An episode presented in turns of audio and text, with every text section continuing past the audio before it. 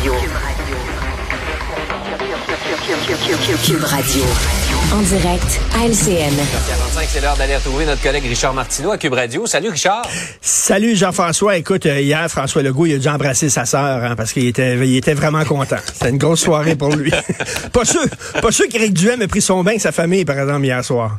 Ça, ça, ça m'étonnerait. Mais écoute... Dis- Dis-moi, Richard, t'as pas dû te coucher euh, trop tard. Hein, si tu voulais avoir euh, le résultat de l'élection, à 8h15, on savait pas mal euh, ce qui allait arriver. Ben oui, écoute, 8h20 déjà, j'avais même pas reçu mon, mon corps de poulet cuisse que déjà on savait exactement ce qui se passait.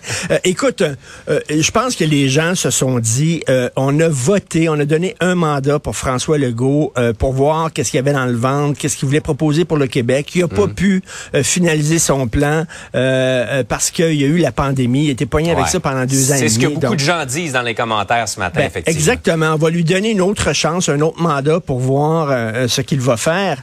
Euh, écoute, du côté de Québec solidaire et du côté d'Éric Duhem, ce sont deux partis qui ont voulu changer leur image en disant on est vu comme des partis radicaux, comme des partis extrémistes.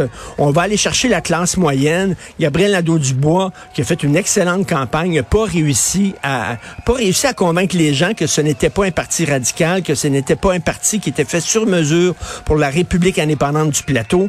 Donc, euh, ils ont plafonné. Et puis, Éric Duhem, euh, aucun député. Donc, lui aussi, Duhem, comme je te disais, Jean-François, il a passé à gratte, puis il a mis dans un sac tout ce qu'il a ramassé, puis les gens regardaient le sac d'Éric Duhem, il y a des affaires bizarres là-dedans, des trognons de pommes. C'est pas sûr que j'ai le goût d'être associé à ça. Donc, euh, écoute, euh, la CAQ aspire tellement d'air, comme un éléphant dans un ascenseur, OK? Il aspire tellement d'air que les autres, là, il leur reste plus grand-chose. Mais c'est vraiment ça. Donc, mais, mais, écoute, on va s'en reparler, là.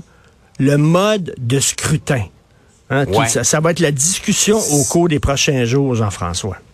Absolument. Je pense qu'on peut justement... euh, tout- à peu près tous les chefs l'ont évoqué, même François Legault qui avait proposé ça en 2018, qui l'a jamais changé. On va écouter ce que Gabriel Nadeau-Dubois avait à dire là-dessus. Il y a un politicien qui a fait un calcul et qui a rompu la promesse qu'il avait faite aux Québécois, aux Québécoises. Notre système politique est brisé, notre démocratie est malade et la carte électorale ce soir ne reflète pas la volonté politique des Québécois et des Québécoises. Il faut le dire. Il faut le dire. Il faut relancer la réforme du mode de scrutin. Il faut que François Legault reconnaisse le problème et il faut qu'il travaille avec nous et avec tous les autres partis pour qu'on règle ce problème démocratique au Québec. Sauf que, Richard, c'est bien beau tout ça, mais on a un gouvernement au pouvoir qui a pas intérêt à changer le mode de scrutin et une opposition libérale qui a pas non plus intérêt à Eh changer ben, le mode de exactement. scrutin. Donc, euh, les gens ont beau chialer, je pense que, tu sais, euh, le- leur chien est mort parce que ces gens-là ne veulent rien savoir. Mais cela dit, moi, j'étais réfractaire, OK, au changement de- du mode de scrutin.